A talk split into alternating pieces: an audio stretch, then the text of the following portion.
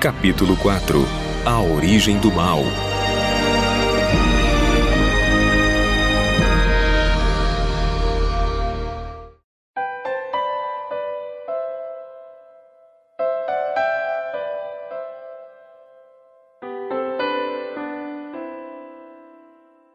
A origem do mal é um mistério. Os anjos haviam sido criados cheios de bondade e amor. Amavam uns aos outros sem parcialidade e supremamente a Deus. Movidos por esse amor, deleitavam-se em realizar a sua vontade. A lei de Deus não lhes era um pesado jugo. Antes compraziam-se em obedecer a seus mandamentos e em ouvir a voz de sua palavra. Porém, nesse estado de paz e pureza, o mal originou-se com aquele que havia sido perfeito em todos os seus caminhos. O profeta disse a seu respeito: Elevou-se o teu coração por causa da tua formosura, corrompeste a tua sabedoria por causa do teu resplendor. Ezequiel 28, 17. O pecado é algo misterioso e inexplicável. Não havia razão para sua existência.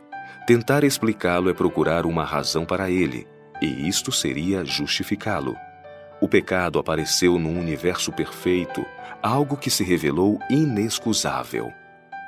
Deus possuía conhecimento dos eventos futuros antes mesmo da criação do mundo. Ele não adaptou seus propósitos para que estes se amoldassem às circunstâncias, mas permitiu que as coisas se desenvolvessem. Não agiu para que certas condições surgissem, mas sabia que elas ocorreriam o plano que se colocaria em ação no caso de se rebelar alguma das elevadas inteligências celestiais. Este era o segredo, o mistério oculto desde as eras passadas. Um oferecimento foi preparado pelos eternos propósitos para realizar o próprio trabalho que Deus empreendeu em favor da humanidade caída. A entrada do pecado no céu não pode ser explicada. Fosse isto possível, arranjar-se-ia alguma razão para o pecado mas não houve a menor escusa para ele, e sua origem permanecerá cercada de mistério. Deus não criou o mal. Ele fez apenas o bem, à sua própria semelhança. O mal, o pecado e a morte são o resultado da desobediência originada em Satanás. Os primeiros sinais do mal. Houve um tempo em que Satanás se encontrava em harmonia com Deus, quando era sua alegria executar os divinos mandamentos, seu coração encontrava-se cheio de amor e regozijo em servir ao Criador, até que começou a imaginar que sua sabedoria não derivava de Deus, sendo antes inerente a ele próprio, e que ele era tão digno quanto Deus de receber honra e poder. Embora Deus houvesse criado Lúcifer nobre e belo, e lhe houvesse atribuído grande honra entre os anjos, não o colocara todavia fora da possibilidade de fazer o mal. Se Satanás decidisse pelo caminho errado, poderia escolhê-lo e assim perverter seus dons. Poderia haver permanecido no favor de Deus, amado e honrado por toda a multidão angélica, presidindo em sua exaltada posição com generoso e abnegado cuidado, exercendo seus nobres poderes para abençoar outros e glorificar seu autor. Contudo, pouco a pouco começou ele a procurar sua própria honra e a empregar suas faculdades para atrair atenção e obter louvor para si mesmo gradualmente também conduziu os anjos, sobre os quais presidia, a lhe prestarem serviço, em vez de devotarem todas as suas energias ao serviço do Criador. Pouco a pouco veio a condescender com o desejo de exaltação própria. Se bem que toda a sua glória proviesse de Deus, este poderoso anjo veio a considerá-la como pertencente a si próprio. Deus apresenta a verdadeira posição de Cristo. Antes que se iniciasse a grande luta, todos deveriam ter uma apresentação clara a respeito da vontade daquele cuja sabedoria e bondade eram a fonte de toda a sua alegria. O Rei do Universo convocou os exércitos celestiais perante ele, para, em sua presença, apresentar a verdadeira posição de seu filho e mostrar a relação que este mantinha para com todos os seres criados. Perante os habitantes do céu, reunidos, o rei declarou que ninguém a não ser Cristo, o unigênito de Deus, poderia penetrar inteiramente em seus propósitos e a ele foi confiado executar os poderosos conselhos de sua vontade. O grande Criador reuniu os seres celestiais para poder, na presença de todos os anjos, conferir honra especial a seu filho. Este estava sentado no trono com o Pai, com a multidão celestial de santos anjos reunida à volta.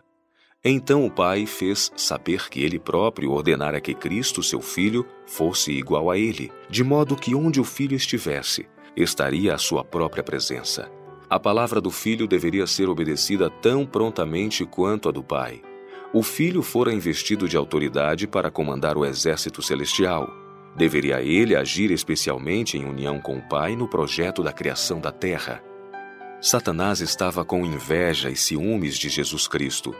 Não obstante, quando todos os anjos se inclinaram diante dele para reconhecer sua supremacia, elevada autoridade e direito de governar, Satanás também se prostrou, ainda que seu coração estivesse cheio de inveja e ódio. Cristo formava parte do conselho especial de Deus para a consideração de seus planos, ao passo que Satanás os desconhecia. Não conhecia, nem lhe era permitido conhecer os propósitos de Deus. Por outro lado, Cristo era reconhecido como soberano do céu com poder e autoridade iguais aos do próprio Deus. Satanás acreditou que ele próprio era o favorito no céu, entre os anjos. Havia sido grandemente exaltado, mas aspirava a alcançar a altura do próprio Deus. Glorificava-se em sua própria altivez. Sabia que os anjos o honravam. Tinha uma missão especial a cumprir. Estivera próximo ao grande Criador e os incessantes raios de luz gloriosa que rodeavam o Deus eterno haviam resplandecido especialmente sobre ele. Pensou em como os anjos haviam obedecido a seu comando com prazenteira espontaneidade. Não eram as suas vestiduras brilhantes e formosas? Por que então deveria Cristo ser honrado acima dele? Os anjos alegremente reconheceram a supremacia de Cristo e, prostrando-se diante dele, extravasaram seu amor e adoração. Lúcifer curvou-se com eles, mas em seu coração havia um conflito estranho, violento. A verdade, a justiça e a lealdade estavam a lutar contra a inveja e o ciúme. A influência dos santos anjos pareceu por algum tempo levá-lo com eles. De novo, porém, achou-se repleto de orgulho por sua própria glória. Voltou-lhe o desejo de supremacia e, uma vez mais, condescendeu com a inveja de Cristo. Lúcifer inicia a campanha contra Cristo. Satanás iniciou a obra de rebelião entre os anjos que estavam sob seu comando, procurando difundir entre eles o espírito de descontentamento. Agiu de modo tão ardiloso que muitos dos anjos se comprometeram com ele antes que seus propósitos fossem plenamente conhecidos. Satanás ambicionava as mais elevadas honras que Deus concedera a seu filho. Tornou-se invejoso de Cristo e começou a semear entre os anjos, que o honravam como querubim cobridor, o sentimento de que não recebera a honra que sua posição demandava.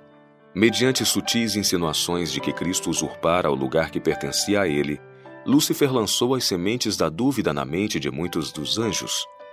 Sua obra de engano foi efetuada com tão grande sigilo que os anjos em posições menos elevadas supuseram que ele era o governante do céu. Os anjos leais e sinceros procuraram reconciliar este anjo poderoso e rebelde com a vontade do Criador justificaram o ato de Deus de conferir honra a Jesus Cristo e, com poderosos argumentos, tentaram convencer Satanás de que ele próprio não possuía agora menor honra do que antes de o Pai proclamar a honra especial conferida ao Filho. Mostraram-lhe claramente que Jesus era o Filho de Deus, existindo com ele antes que os anjos houvessem sido criados, e que sempre estivera à destra de Deus sem que sua terna e amorável autoridade jamais tivesse sido questionada. Tampouco dera ele qualquer ordem que os seres celestiais não houvessem cumprido alegremente. Argumentaram que o fato de haver Cristo recebido honras especiais por parte do Pai na presença dos anjos não diminuía a honra que ele, Satanás, recebera até então. Lúcifer obteve a simpatia de alguns de seus companheiros ao sugerir pensamentos de crítica no tocante ao governo de Deus. A semente daninha foi espalhada de modo sedutor, e depois que ela brotou e desenvolveu raízes na mente de muitos, recolheu ele as ideias por ele mesmo implantadas na mente de outros e as apresentou diante das mais elevadas ordens de anjos como sendo os pensamentos de outras mentes contra o governo de Deus. Lúcifer havia, a princípio, dirigido suas tentações de tal maneira que ele próprio não pareceu achar-se comprometido Os anjos que ele não pôde trazer completamente para o seu lado, acusou-os de indiferença aos interesses dos seres celestiais. Da mesma obra que ele próprio estava a fazer, acusou os anjos fiéis. Consistia sua astúcia em perturbar com argumentos sutis referentes aos propósitos de Deus. Tudo o que era simples ele envolvia em mistério, e por meio de artificiosa perversão, lançava a dúvida sobre as mais claras declarações de Jeová. E sua elevada posição, tão intimamente ligada com o governo divino, dava maior força às suas representações. O primeiro esforço de Satanás para destruir a lei de Deus, esforço este feito entre os santos habitantes do céu, pareceu por algum tempo ser coroado de êxito. Grande número de anjos foram seduzidos.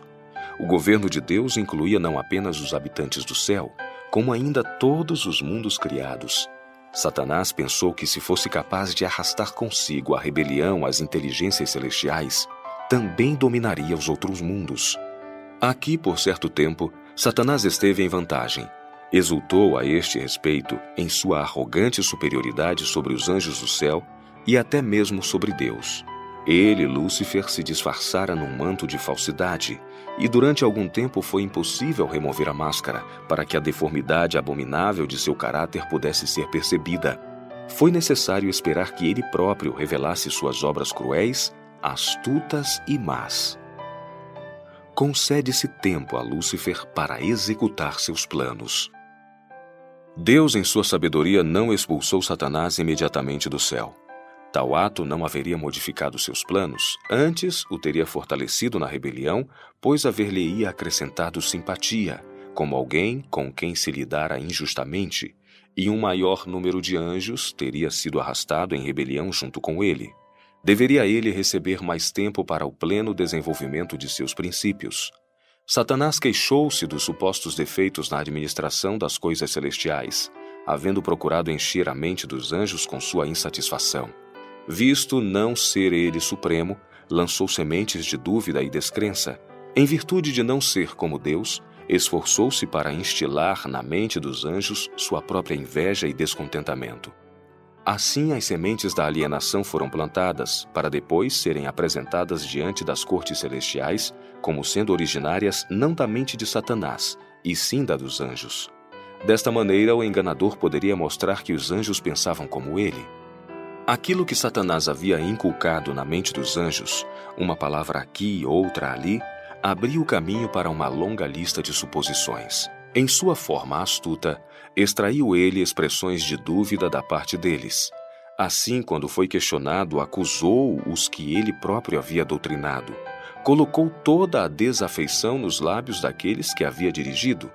Lúcifer começou a insinuar dúvidas com respeito às leis que governavam os seres celestiais, dando a entender que, conquanto pudessem as leis ser necessárias para os habitantes dos mundos, não necessitavam de tais restrições os anjos mais elevados por natureza, pois que sua sabedoria era um guia suficiente. Lúcifer tentou abolir a lei de Deus.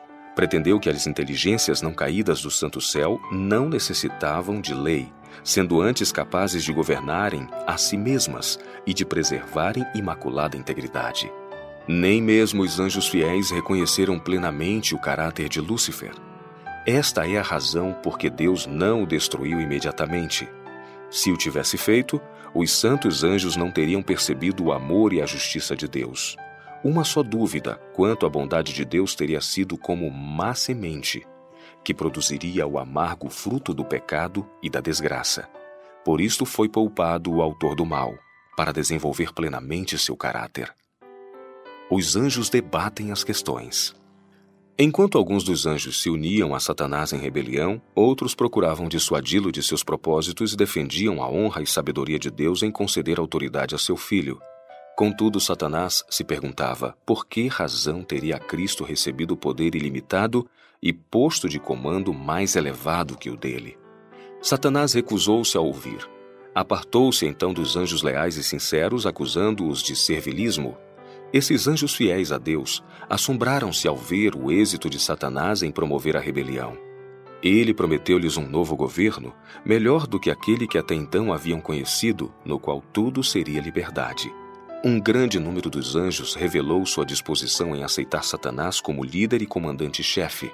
Ao perceber ele que suas propostas alcançavam sucesso, gabou-se de que chegaria a ter a seu lado todos os anjos, tornando-se igual ao próprio Deus, e que sua voz de autoridade seria ouvida em comando a todo o exército do céu. Uma vez mais, os anjos leais admoestaram Satanás assegurando-lhe de quais seriam as consequências se persistisse em rebelião, que aquele que criara os anjos poderia, mediante seu poder, subverter toda a autoridade deles à terrível rebelião.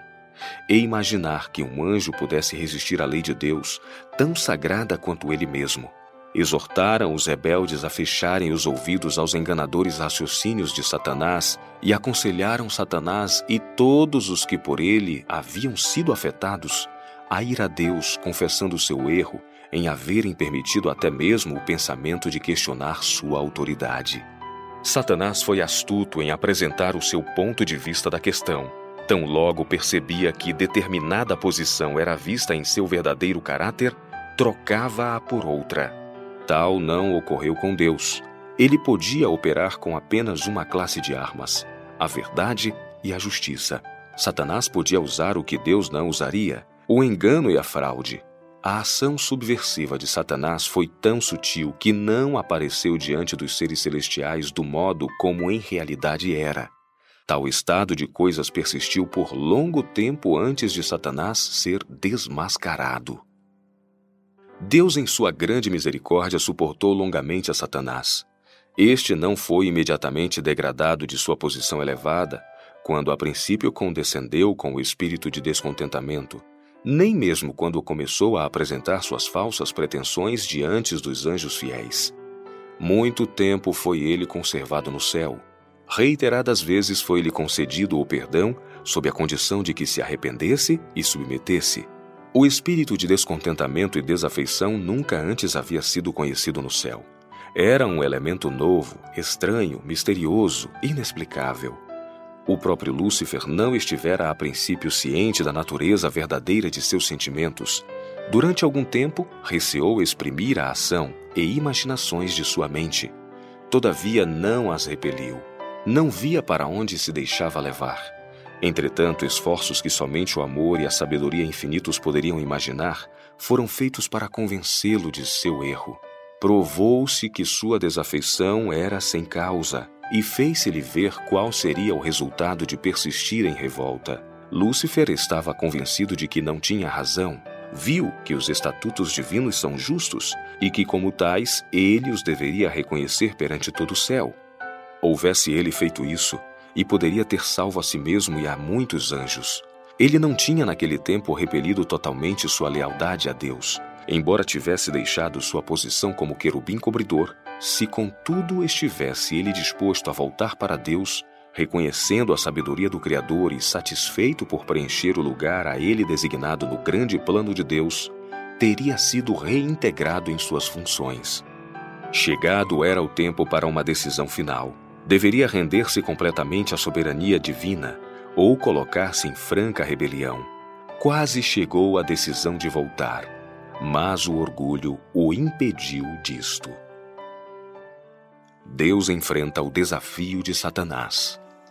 Nos concílios celestiais, decidiu-se que, com base nos princípios pelos quais se atuaria, o poder de Satanás não fosse imediatamente destruído.